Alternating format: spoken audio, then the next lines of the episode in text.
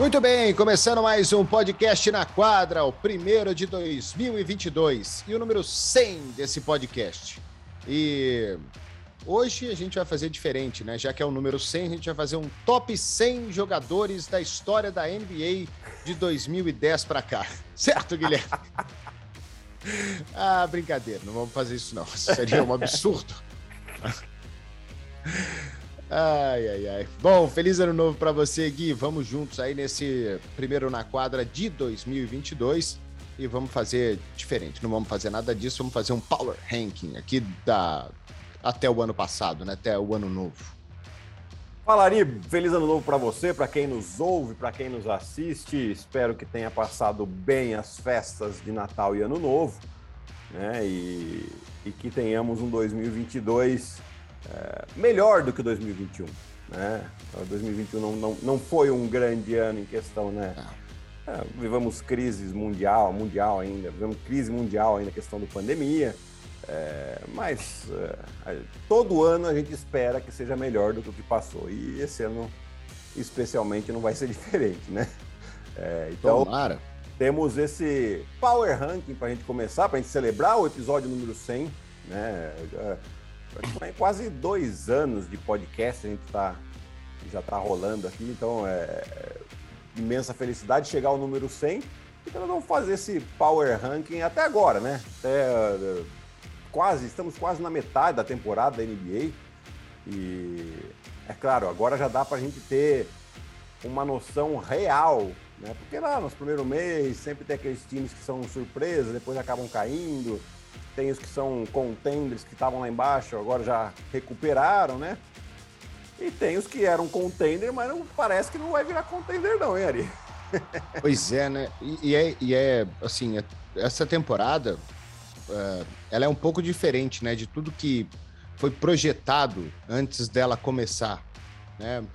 Claro que alguns times estão cumprindo o que se esperava deles, né? Tipo o Brooklyn Nets. Todo mundo esperava que o Brooklyn tivesse lá em cima.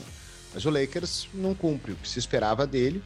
Uh, o Golden State Warriors surpreende positivamente, né? Porque ninguém esperava que o Golden State tivesse talvez a melhor campanha da NBA até o final do ano. Não era esperado, até pelo que o time fez no ano passado.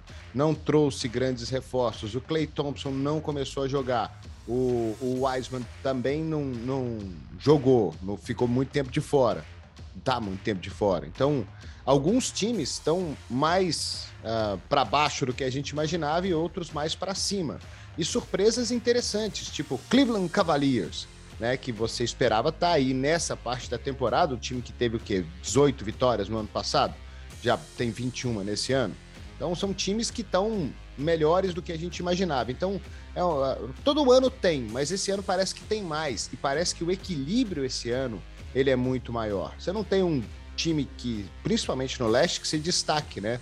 A diferença do Chicago Bulls, que é o primeiro, pro Philadelphia, que é o, o sexto, são cinco jogos.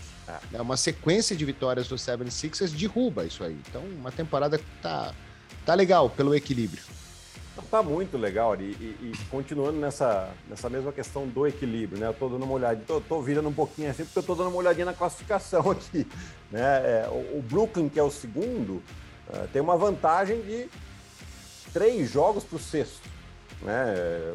Então, assim, é, é, muito equilibrado. Nós temos ainda, se a gente continuar falando disso, o Philadelphia, que é o sexto, ele está a três jogos do New York Knicks, que é o décimo primeiro, que seria o primeiro fora aí do play-in. Né? Então, assim, é, além de ser uma temporada diferente, agora a, a NBA passa por um momento é, difícil também por causa dos números de casos, então muitos jogadores uh, que sendo puxados da D-League, né, tiveram, tiveram que fazer uma regra diferente para esses casos de Covid. Então, uh, todo, todo caso de Covid que um time tem, ele pode contratar um jogador por 10 dias da, da, da D-League. Né? Então, não, sem, sem limite. Então, assim, por momentos a gente viu ali um, um, um, um campeonato que era uma D-League com upgrade, vai, com alguns jogadores de NBA, porque tinham muitos jogadores. Né? É, então, assim, tem essa questão também. E o fato desse play-in, né, que ninguém mais quer jogar o play-in, todo mundo quer classificar para o playoff direto, é, deu um valor maior aos jogos. Né? Então, assim, essa questão uh, deixa mais equilibrado. Nós estamos vendo aqui, continuando na Conferência Leste, o Atlanta Hawks chegou na final da conferência do ano passado e praticamente não mudou o time, né? É, eles estão em 12 esse ano. Estaria fora, inclusive, do play-in. Né? Então, esse equilíbrio é bastante interessante, então por isso que é legal da gente fazer esse power ranking de praticamente metade de temporada. Vai? Os times estão aí com 35 jogos, quase 50% dos jogos já, já se passaram. E é louco você olhar para o Atlanta e ver ele em 12, né? O time que tem o segundo melhor rating ofensivo da NBA. Né? O time que ataca bem, mas está é. lá em 12. Né? Mas a diferença também do. A gente vai falar isso daqui a pouco, vai, do... quando a gente for falar do Utah Jazz. Vamos juntos lá, vamos, vamos começar. Você quer começar do 10 para 1 ou do 1 para 10? Do 1 para 10, né? Do 1 para 10, vai. Vamos começar com. Ah, tá. Mas vou começar do mais fácil. Bom, Ari, eu, eu fiz uma listinha aqui e aí você vai, né? Você tem, obviamente, você tem todo o seu direito de, de discordar da minha. É, eu não vou discordar de você. Ah, duvido. Porque, bom, primeiro você não vai discordar mesmo, porque primeiro é o Golden State Warriors que vem fazendo. Ah, eu discordo.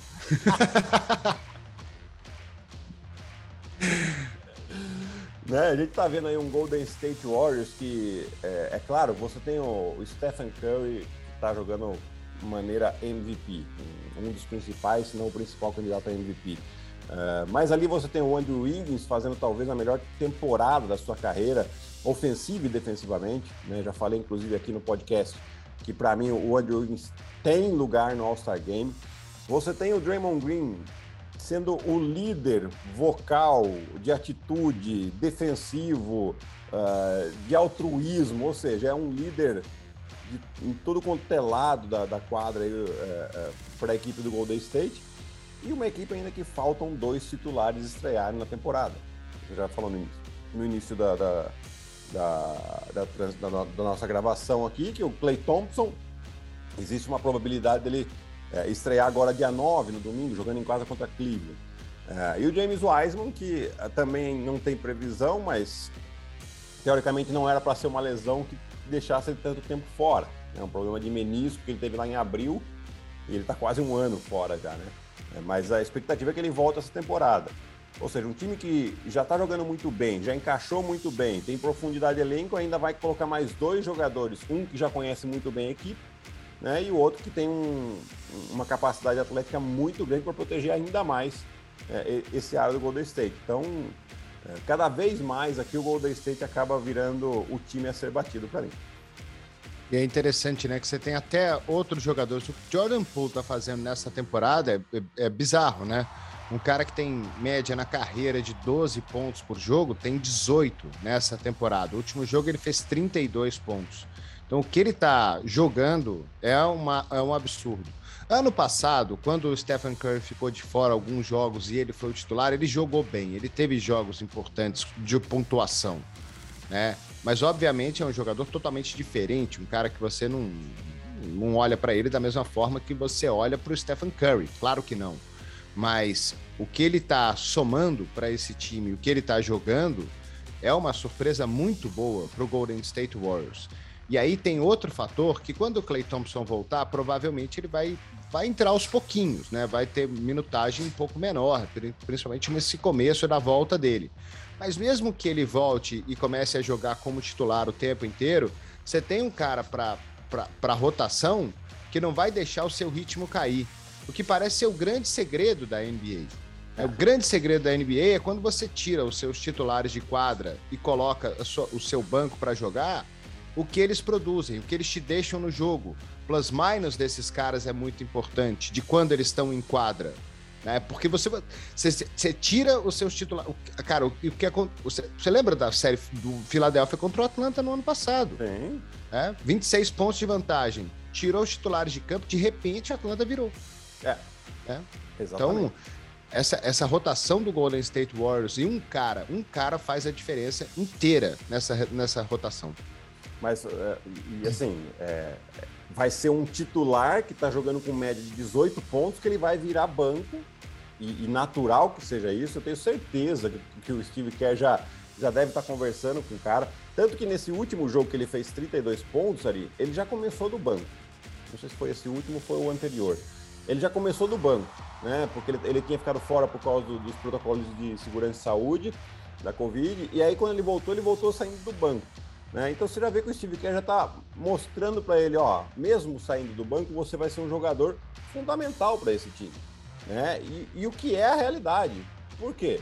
Porque você imagina você ter um cara que está é, de média aí 18 pontos por jogo e ele vem do banco para você. É exatamente aquilo que você falou. A hora que o nível do adversário cai um pouco, você mantém o seu nível, né? E aí a gente vai falar dos outros também jogadores que vêm do banco do do Golden State, você tem aí o Andrei Godala, experiente e jogador que realmente vai, é, né, mostra, ele teve, teve uma bola fundamental aí para ganhar o jogo contra o Utah Jazz de três pontos, né, que não é o forte dele. Você tem o Otto Porter Jr., que foi uma contratação sensacional, né, um, um jogador que sempre sofreu muito com lesões, e agora aí com o Steve Kerr controlando a minutagem dele, é, tem muita qualidade, tem muito ponto na mão. Né? Então, um jogador que pode e já foi decisivo em alguns jogos nessa temporada. Né? E você vai ter também aí o Kevin Looney, que provavelmente vai para o banco quando volte, é, quando voltar o James Wiseman, assim como o Bielitska. Né? Então, assim, é um time que tem uma profundidade de elenco muito grande e essa profundidade ela foi construída, né, Ari? Então, assim, nos últimos dois anos que o Golden State sofreu por causa de lesão e tal, era quando o Steve Kerr colocava o Jordan Poole, o Damian Lee, uh, tinha o Eric Pascal, que agora está em, em Utah, no, Utah Jazz, né? Então, ele vai dando essa confiança para esses jogadores uh, de uma maneira que poucos técnicos fazem, né? E dá liberdade para eles. Então, uh, isso aí o, o jogador vai se sentindo muito bem e depois é difícil parar.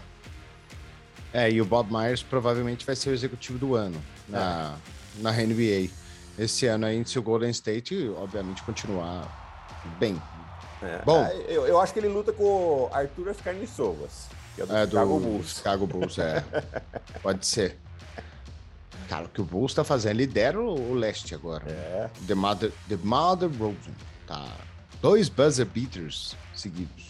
Mas é. não é só isso também, né? Não, é demais. Mas vamos, vamos pro segundo, então depois a gente fala de Chicago. O Chicago não é o segundo. Não é o segundo. Não é o segundo. O segundo é o Phoenix Suns. O segundo é o Phoenix Suns, que vem aí com uma campanha de 28 vitórias e 8 derrotas, até o momento que a gente grava esse podcast aqui. É, apenas uma, uma derrota atrás do Golden State Warriors. Eles tiveram, inclusive até é, lembrando que o, o, jogo que o Otto Porter Jr. foi decisivo foi contra o Phoenix Suns fora de casa. Né? Ele acabou metendo ali 8, 10 pontos seguidos no finalzinho do jogo. É, e foi né, a vitória que deu, deu, deu a diferença. Estavam um a um na, na, temporada Golden State e Phoenix, e aí nesse jogo aí o Phoenix, que tivemos transmissões, transmissão aqui pela ESPN, o Phoenix, o Golden State acabou ganhando fora de casa. Né? Então o Phoenix ainda vai ter uma chance aí para devolver essa derrota. Mas o Phoenix Suns, aquilo que faltava para eles no, no, ano passado, eu acho que eles conseguiram suprir, né? principalmente com a chegada do, do Javeio Magui, e do Shamet, que é um arremessador, né? O Landry Shamet, que estava no Brooklyn Nets, chegou aí. Então, assim, você deu mais arremesso e mais proteção de aro. Um time que já jogava muito bem. É, então, assim, é, se tem um ano que o Phoenix Suns tem que aproveitar para ir mais longe do que ele foi ano passado, que só, ir mais longe do que ele foi ano passado, só sendo campeão, né? É, é, é esse ano aqui. Né? O time joga bem, tem uma mescla muito boa aí de experiência com juventude, né? E, e, e o Monty Williams, que realmente faz um trabalho sensacional, né? fazendo com que a equipe. Aliás, são as duas equipes que, para mim, melhor jogam uh, coletivamente, né? O Phoenix Suns e o Golden State Warriors, defensiva e ofensivamente. Né? Então, é, o, o, Phoenix está coladinho aí no, no Golden State e, e não é por acaso, né? É, e é interessante, né? Porque uma NBA que teve esse destaque tão grande para a bola de três e ainda tem, e o Phoenix Suns é um dos times que menos chuta bola de três na NBA. São 32 bolas por jogo. Minnesota lidera isso aí com 10 a mais de tentativa por jogo. Aí o time tá lá na frente. Então, ano passado, o Utah Jazz. perdão. O Utah Jazz liderou isso aí com um, número absurdo e ainda tá lá em cima, né? E faz diferença, porque faz parte do estilo de jogo do time, né? Mas do Phoenix Suns não, não é tanto assim, né? Você não tem Uh, lógico que você tem a bola de três, que ela é importante, e o time tem gente para chutar de três. Mas não é o forte do, desse Phoenix Suns, né? E, e eles mesmo assim conseguem se manter no topo. O forte é o mid-range, né? Meia distância. É, porque você tem o Chris Paul que tem esse arremesso muito bom. Tá? Assim eu acho como... que ele tem 100% de aproveitamento na carreira nesse arremesso. Eu acho que eu nunca vi ele errar esse arremesso. Principalmente aquele que ele percebe que o, tem uma troca defensiva, né? E o pivô fica dentro, assim, tentando. Ah, não posso deixar dar a bandeja, aí que faz. Daí dá um passinho pro lado ainda para o pivô não chegar mesmo, e aí já era, né? Então é, é realmente. Eles fazem esse é, equilíbrio né, de arremessos dentro do garrafão, de meia distância, de três pontos, de correr bem a quadra, né, Ari? É, não fica fica difícil de você marcar um time assim, porque você fala, beleza, né? Você, vamos, vamos lá, lógico que é, é muito difícil fazer isso, mas o time vai jogar contra o Golden State. Ele fala, vamos tentar tirar a bola de três, né? É, o Phoenix não dá para você fazer isso. Você fala, vou tirar a bola de três, beleza, meia distância, uh, vamos jogar situação de pick and roll. Uh, ah, não, então vamos tirar o arremesso da meia distância, beleza, bola dentro com o DeAndre Ayton. E assim vai, é difícil, é difícil marcar um time assim, porque vai ser sempre cobertor curto, porque eles são muito completos e jogam de uma maneira muito inteligente no ataque. É, e teve um cara que chegou para esse Phoenix Suns, né, que talvez seja o único que chegou, porque o Gui já destacou isso, né, que a grande força do Phoenix foi manter o, o mesmo elenco da temporada passada, o time que foi vice-campeão, mas tinha uma deficiência e a gente viu isso na final contra o Milwaukee Bucks, quando o DeAndre Ayton ele ficava carregado em falta.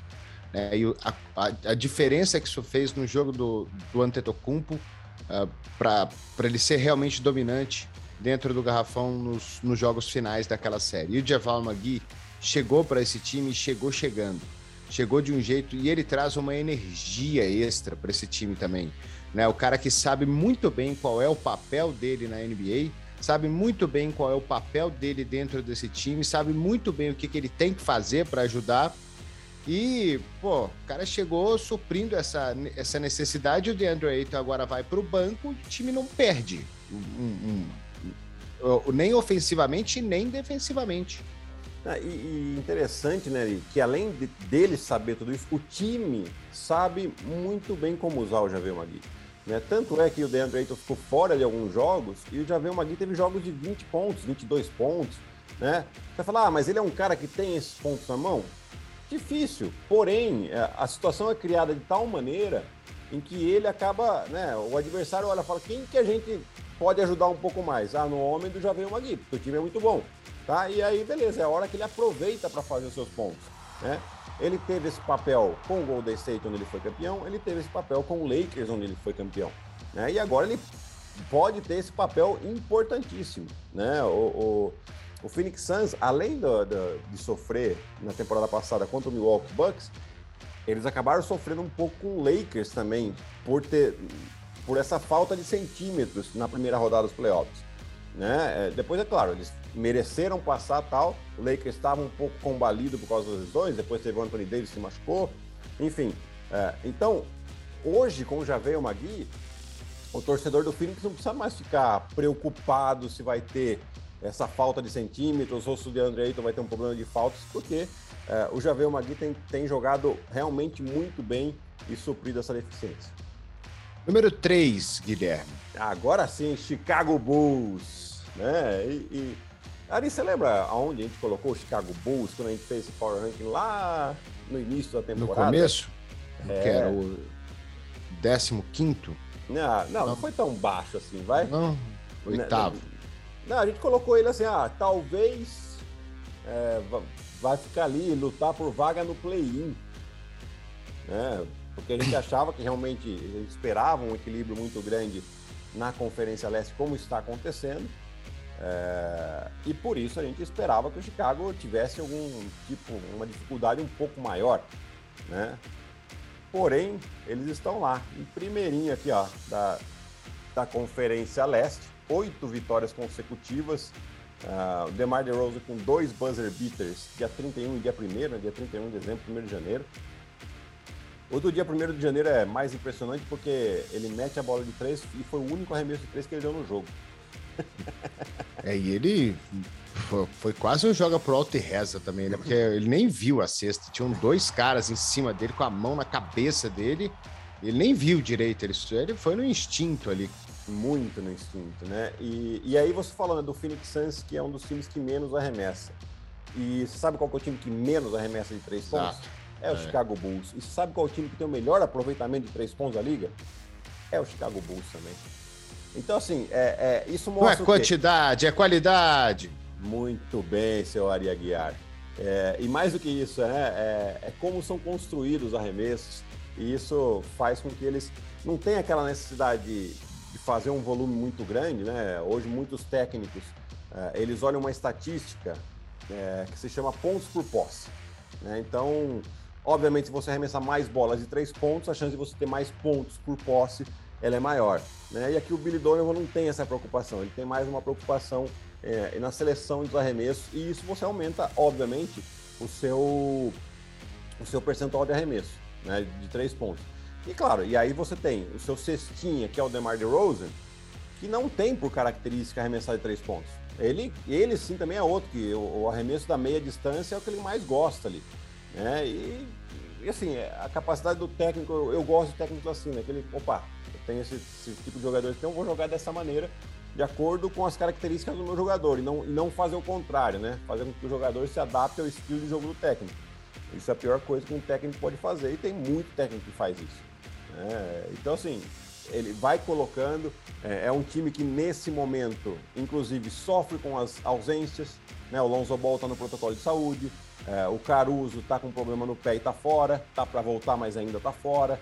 É, eles tiveram o problema do Patrick Williams, que praticamente fora da temporada, estava jogando bem, né? É, e, e, um time que não é muito, que não tem um, um elenco muito profundo, mas realmente vem jogando de maneira sensacional aí agora. Parece que todo time do Billy Donovan joga bem, né? Claro. Parece que, independentemente do que ele tem na mão, né, todo o time dele é competitivo o tempo inteiro. Impressionante. Eu, eu para mim, ele é o, o, princip, o, principal candidato a técnico do ano na NBA, o Billy Donovan. Ah. O principal. E, e Ari, eu lembro quando ele era técnico do Oklahoma, né? E, putz, cheguei a ler muita crítica. Não, não tem capacidade e tal. E eu falava, pessoal, ele tem o Westbrook Né? E o Westbrook, por mais craque que ele seja, a gente tá vendo agora aí. Ele, por muitas vezes, ele é indomável. Não, não dá para falar, oh, Westbrook, vamos jogar dessa maneira aqui. Não, ele só tem, ele só tem a rotação 75, né? Para quem é da nossa idade sabe o que é isso, né? é, rotação 75, para quem não sabe, é quando tinha vitrola e você poderia aumentar a velocidade. 78. 78? é. é. Ah, então não. é mais ainda. É? Então, ele, ele só joga em um ritmo. E às vezes é difícil para o técnico. E, e, e, assim, se coloca no lugar do técnico. O cara acabou de ser MVP, o cara é recorde triple-double. Você vai colocar o cara no banco? O dirigente que manda embora. Porque óbvio que né, a vitória conta, mas conta pro, pro, pro dono lá do time vender a camiseta do cara. Exato. Né? Ingresso. Ingresso. É. Né? E você coloca o cara no banco, como é que você faz? Né? Então, o Billy Donovan sim é um, é um ótimo técnico, eu gosto muito dele.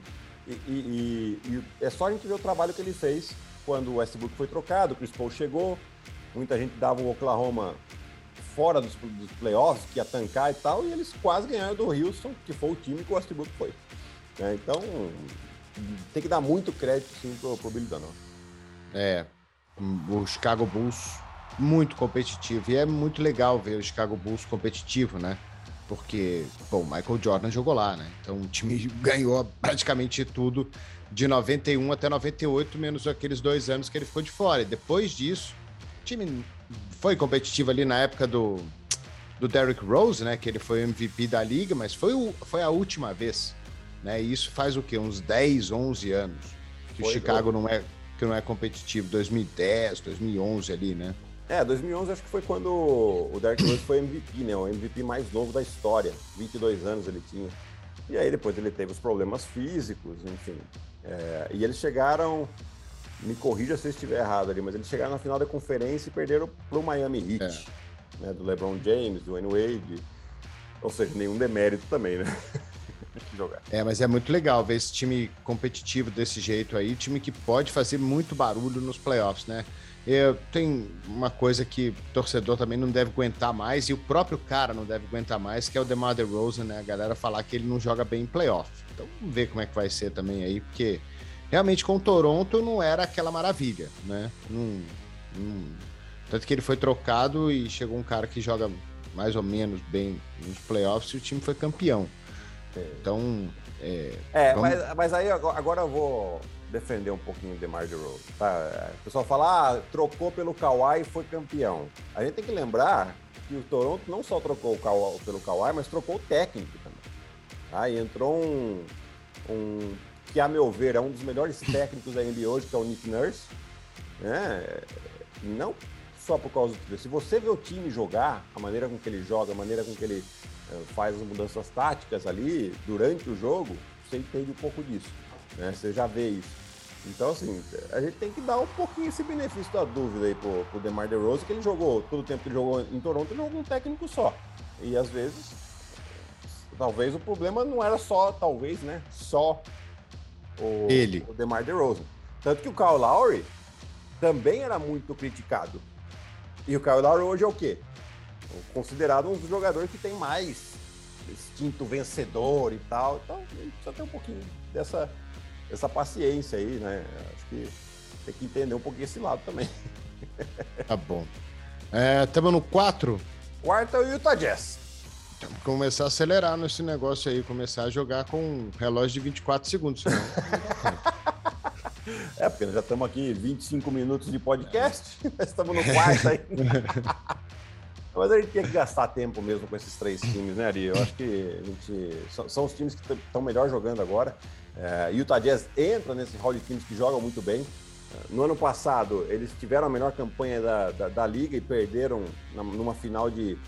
numa semifinal de conferência, desculpe, é, para um Los Angeles Clippers desfalcado. Né? Então isso criou um, uma dúvida muito grande sobre se realmente esse time do Utah Jazz, né? assim como tem no, com o DeMar DeRozan, essa dúvida, né? É, se é um time que vai chegar na hora dos playoffs e vai é, jogar da mesma maneira com que joga agora. Também é outro time que aumentou a sua profundidade de elenco, com, com a chegada do Rudy Gay, do Eric Pascal, uh, Ração Whiteside, né? Então, onde que o, que o Utah Jazz sofreu bastante no passado? É, por mais que a gente, o, o Rudy Gobert tenha sido eleito várias vezes defensor do ano, foi nele trocando e, e, e as equipes adversárias atacando o Rudy Gobert longe da cesta. Né? Então era um problema que você tinha que, que resolver e trazendo o Rudy Gay, talvez você possa jogar com o Rudy Gay de pivô ali nos playoffs, onde possa né, ser um, um, ponto fraco e, e, consertar isso aí. Mas é um time que joga bem também, né? defensivo e ofensivamente.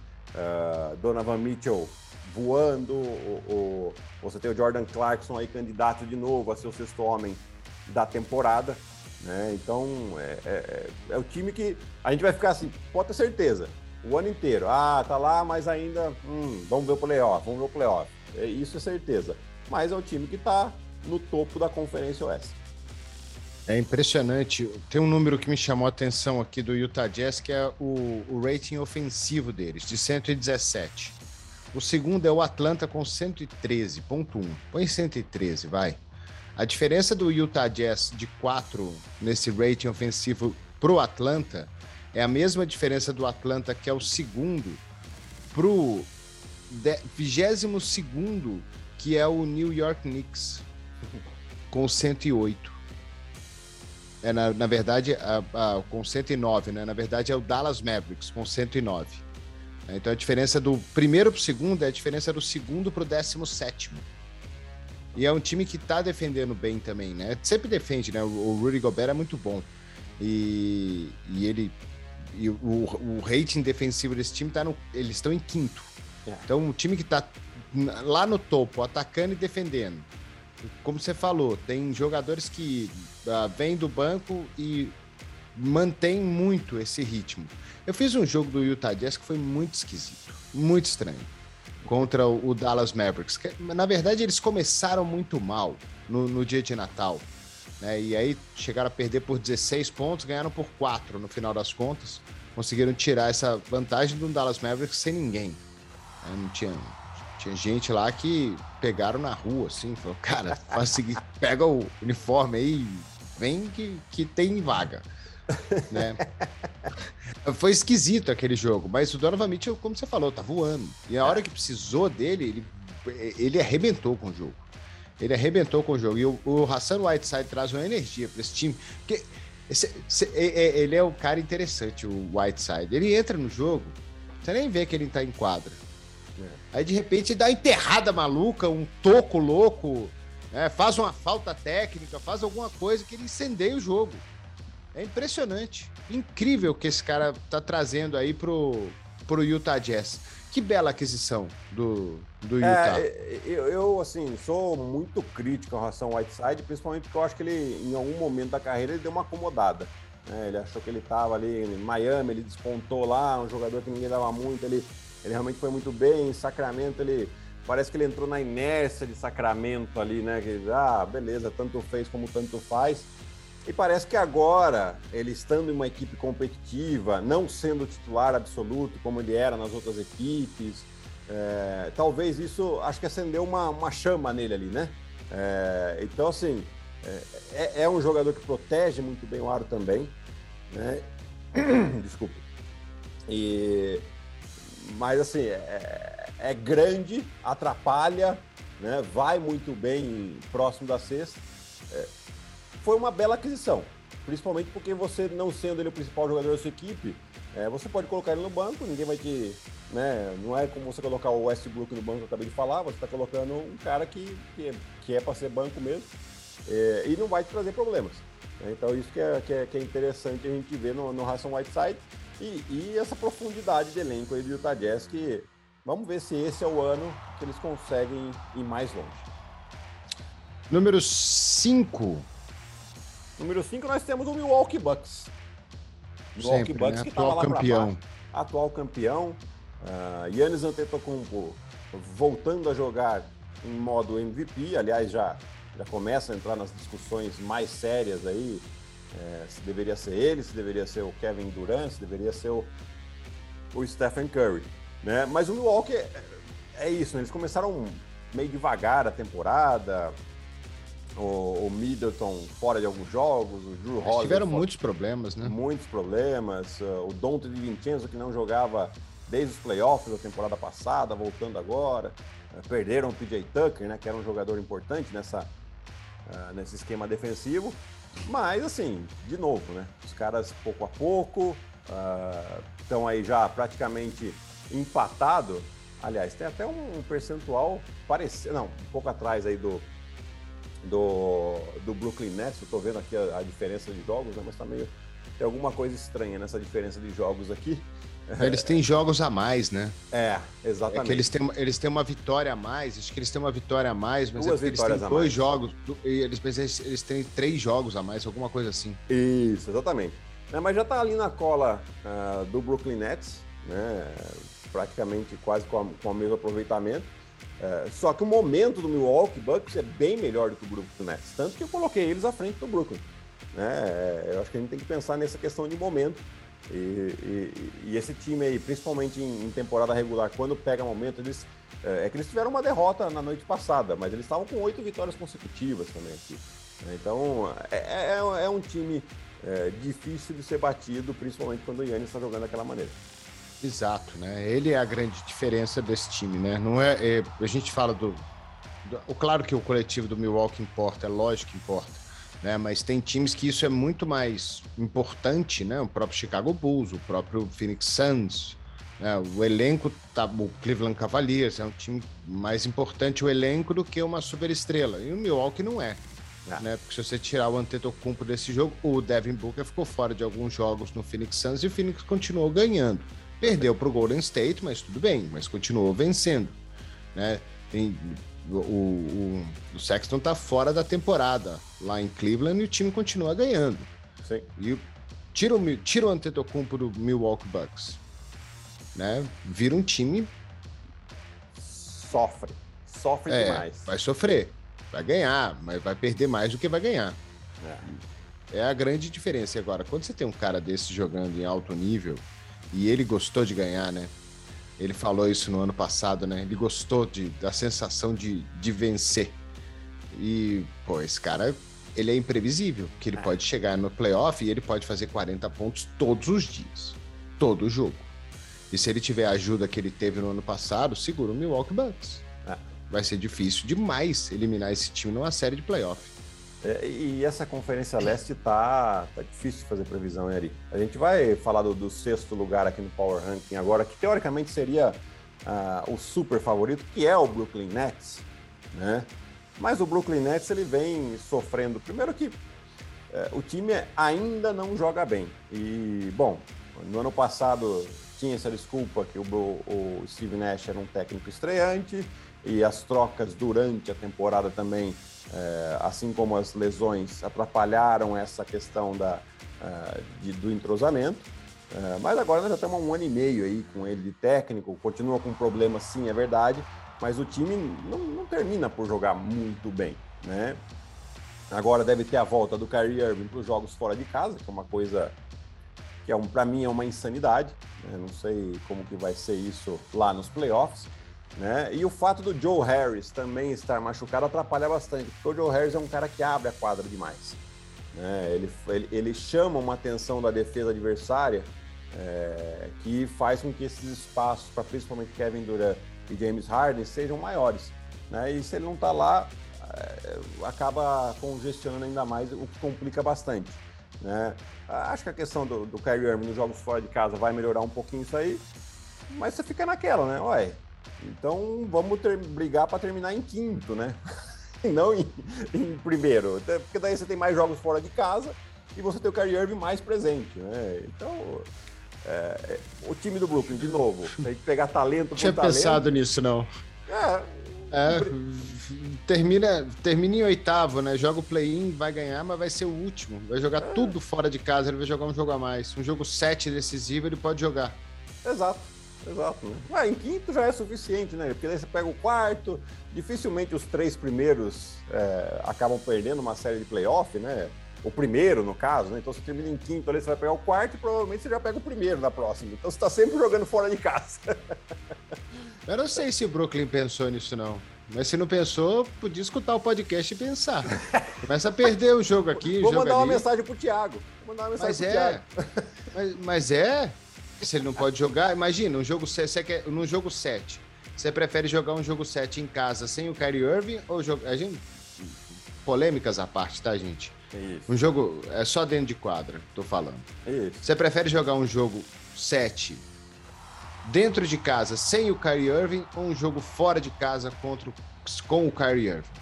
Milwaukee uh, e, e Brooklyn fora de casa Senhor, é um pensamento muito interessante, Gui. Ah, é. Vou mandar, vou mandar uma mensagem pro Thiago. Thiago, escuta o podcast aí. Escuta, é. tem uma sugestão para vocês aqui. Ah, se for, se for ver, eu prefiro jogar com o Kyrie Irving no meu time. Eu também. Mesmo jogando. Porque assim, em casa, mesmo sem o Kyrie, eles têm uma boa chance de vitória.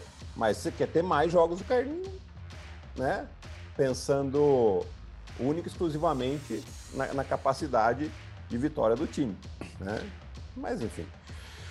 E Ari, aí nós temos aqui, pra gente, né, já estouramos aqui 40 minutos de podcast, é, eu vou falar aqui o sétimo, oitavo, o nono e o décimo, pra gente discutir um pouquinho, porque senão aqui o, o nosso ouvinte Nós vamos vai... até amanhã. É.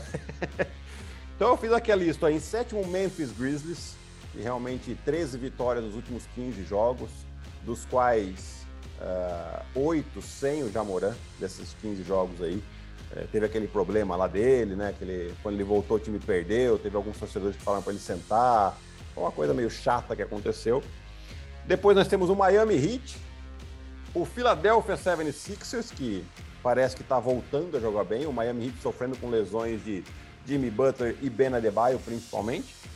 E em décimo, nós temos a grande surpresa da temporada, que é o Cleveland Cavaliers. Né? O, o técnico que acabou perdendo o Rick Rubio, mas foi rápido no mercado, já, já conseguiu fazer uma troca com o Lakers, que trouxe o Rajon Rondo para a equipe, né? ou seja, um armador também experiente para substituir o Rick Rubio. né? E, e o técnico JB Bickerstaff. Eu até anotei aqui, porque é difícil falar o nome dele, hein? Mas está fazendo um, um, excelente trabalho ali e, e, teve o contrato alongado por mais quatro anos com o Cleveland Cavaliers. É, eu acho legal quando o time reconhece o trabalho do técnico e durante a temporada já confirma essa confiança aí. Depois teve até o Kevin Love colocando uma mensagem no, no Twitter, né, que foi muito merecido, que é isso mesmo, legal, estava feliz pelo técnico dele. É, eu não sei se você discordou de alguma posição que eu coloquei aqui, mas agora eu quero te ouvir, Ari. Ah, eu, eu, eu ainda acho que o Miami vai fazer muito barulho nessa temporada. Com todo mundo saudável, o Miami vai fazer barulho demais nesse leste. E eles começaram a temporada, a gente muito empolgado com o Miami, agora deu uma quietada, né? É. Deu uma sossegada aí, até pelo, pelo, pelo crescimento do Milwaukee Bucks e do Chicago Bulls. É, o Brooklyn nunca saiu lá da frente, né? Mas o Miami andou perdendo muitos jogos. É, então deu, deu uma quietada no, no, no, ímpeto do Miami Heat. Mas eu ainda acho que esse time, quando chegar na pós-temporada, é, vai dar trabalho. Vai dar muito trabalho. Vai ser muito difícil ganhar do, do, do Miami Heat. Eu, é, eu ainda gosto, é um time, ainda gosto demais gente, desse time. Para a gente prestar atenção, principalmente pós All-Star Game. É, atenção nas sequências de vitória do Miami que podem colocá-lo, eh, colocá-los ali em segundo, terceiro, eventualmente até em primeiro da Conferência Leste, né? Porque é, eu concordo com você. É um time que no último mês está jogando sem praticamente sem o Jimmy Butler. O Jimmy Butler machucou, aí voltou, aí no jogo de ontem torceu o pé de novo. O Ben Adebayo tá fora. O Kyle Lowry tem alguns jogos que não joga. Sofreram com muitos jogadores fora por causa do protocolo de saúde. É, é, concordo com você, assim, é, é, um time que a hora que tiver tudo certinho, acho que vai ser. Ninguém vai querer pegar esse Miami Heat no playoff. Isso é um fato. É, e o Memphis do outro lado é, ainda vai, mesmo com essas vitórias todas, uma sequência muito boa, é, se projetar confrontos Memphis contra os outros times do Oeste, você não confia muito. É. é até Memphis e Denver, Memphis e Utah, Memphis e Golden State, Memphis, Memphis e, e, Phoenix, Memphis e Lakers. É, é, é difícil você, você acreditar. Mesma coisa do, do Cleveland, né? Fazendo é. uma temporada linda, maravilhosa, e acho que eles vão tomar 4 a 1 na primeira série de playoff. a chance é grande. A chance é grande. É, então, mas assim, isso não tira o brilho de uma temporada de um time que teve eu não sei quantas foram, mas acho que foram 16 vitórias no ano passado, 18 vitórias, alguma coisa do tipo assim, foram pouquíssimas. Né? O time já tem muito mais vitórias do que uh, no ano passado. E o John Blair Bickerstaff, parabéns para ele. A gente precisa arrumar um, uma. O problema é soltar a bruxa lá em Cleveland, que aí vai ser a bruxa de Blair. Eu acho que com essa a gente terminou, né, Ari?